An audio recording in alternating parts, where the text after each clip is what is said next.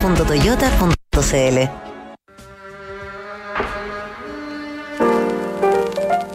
Nos sumergimos en las historias y las canciones de los ángeles caídos, los mártires y los héroes trágicos de la música popular.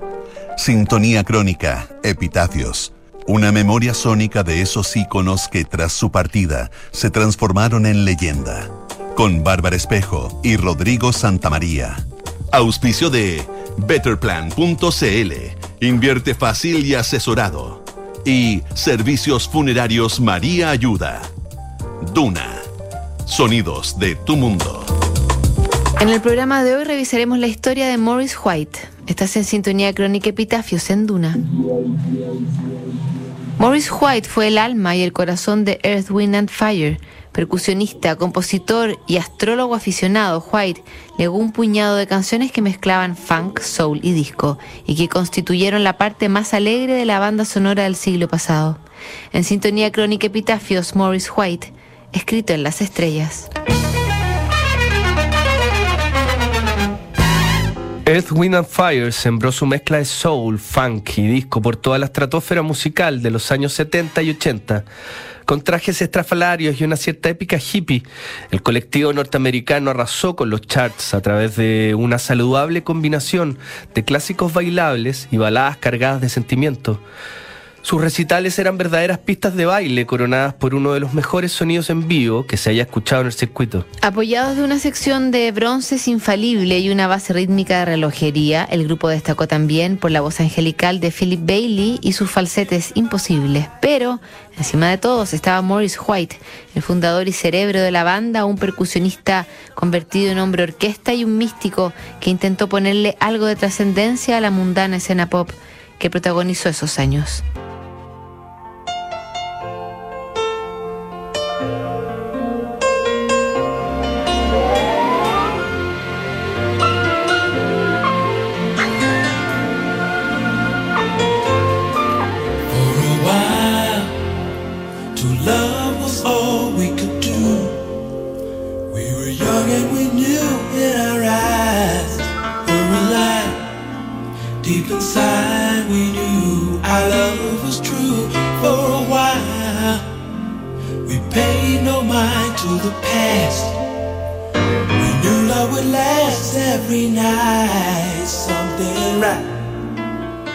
invite us to begin the day.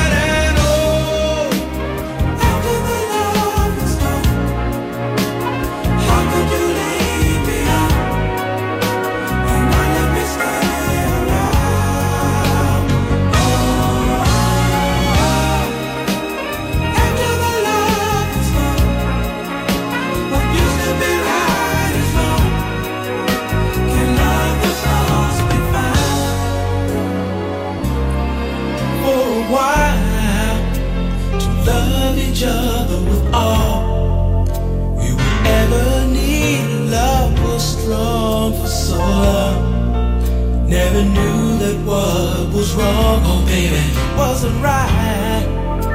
We tried to find what we had. Tears, sadness was all we shared. We were scared this affair would lead. I love.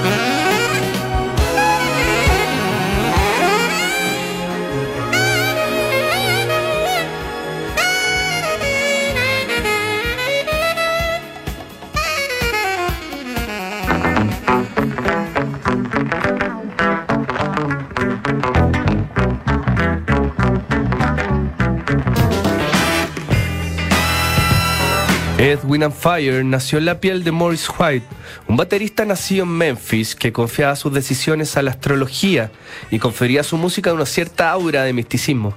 Como baterista de sesión, White hizo sus primeras armas en el sello Chess, donde participó en grabaciones de artistas como Fontella Bass, Bill Stewart y Etta James.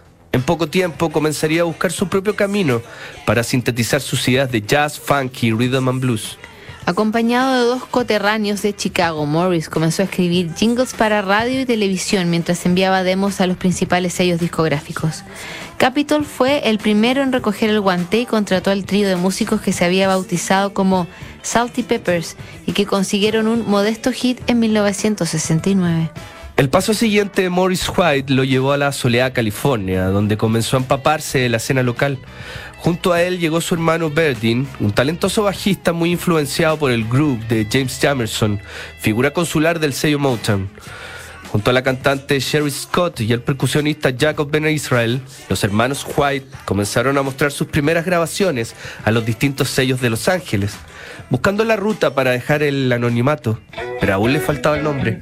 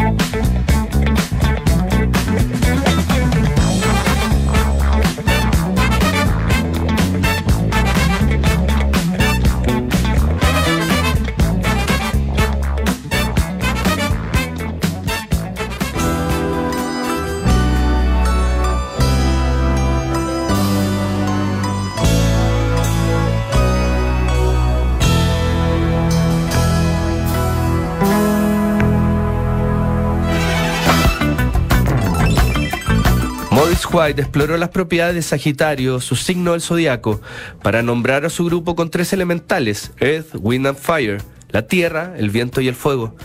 La banda toma forma hasta convertirse en un grupo de 10 músicos con una sólida base rítmica y una sección de bronces que pasaría la historia por sus magníficos arreglos.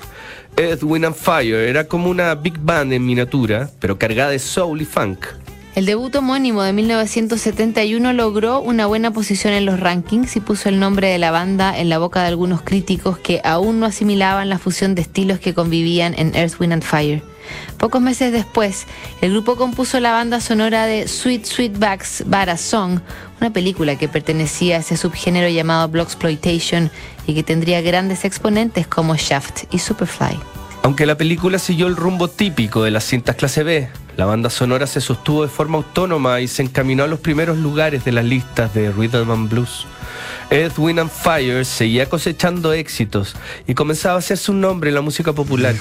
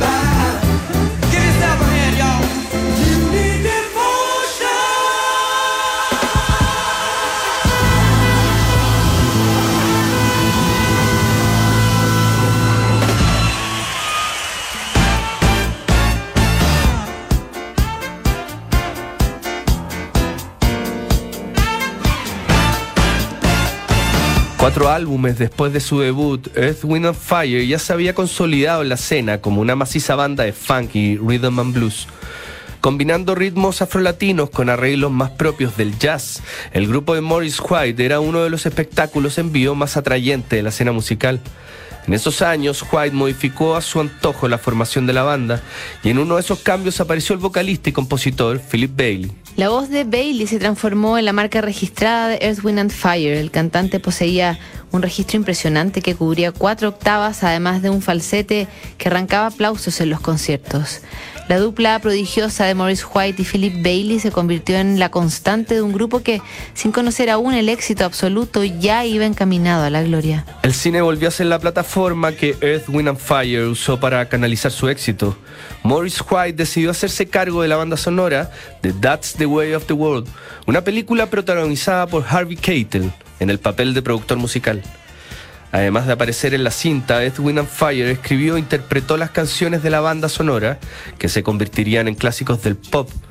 El propio Morris White ejecutó una movida maestra y publicó el álbum antes de la película. Su sentido de oportunidad fue el correcto. Mientras la cinta no trascendió, el álbum se convertiría en el primer éxito mundial de Earth, Wind and Fire.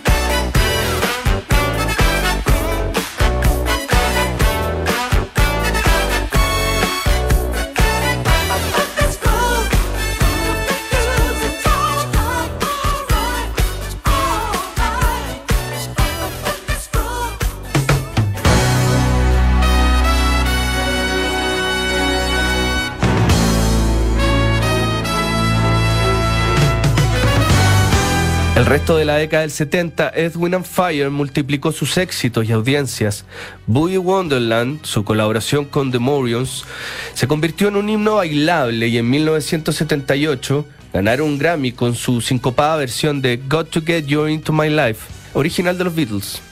Ese mismo año, September, terminó por confirmar la supremacía de Edwin and Fire en pleno apogeo de la onda disco. En paralelo, Morris White siguió explorando colaboraciones musicales y trabajó con Denise Williams, Barbara Streisand, Cher y Neil Diamond. Sus apariciones junto a Earth, Wind and Fire se hicieron cada vez más espaciadas hasta que en 1995 confirmó su retiro cuando ya no pudo controlar los espasmos que sufría desde hace algunos años cuando se le diagnosticó el mal de Parkinson. Siete premios Grammy testimoniaban el aporte de Morris a la música popular y a la alegría contagiosa de sus composiciones. La mañana del 4 de febrero de 2016, poco antes de que Venus entrara en Acuario, Morris White, astrólogo aficionado y estrella de la música pop, murió a los 74 años mientras dormía.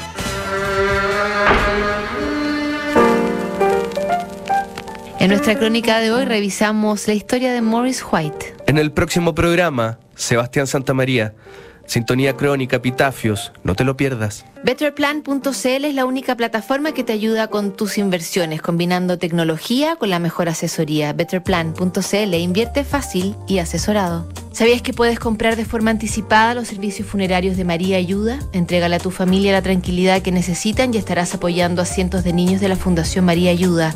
Convierte el dolor en un acto de amor. Cotiza y compra en www.funerariamariaayuda.cl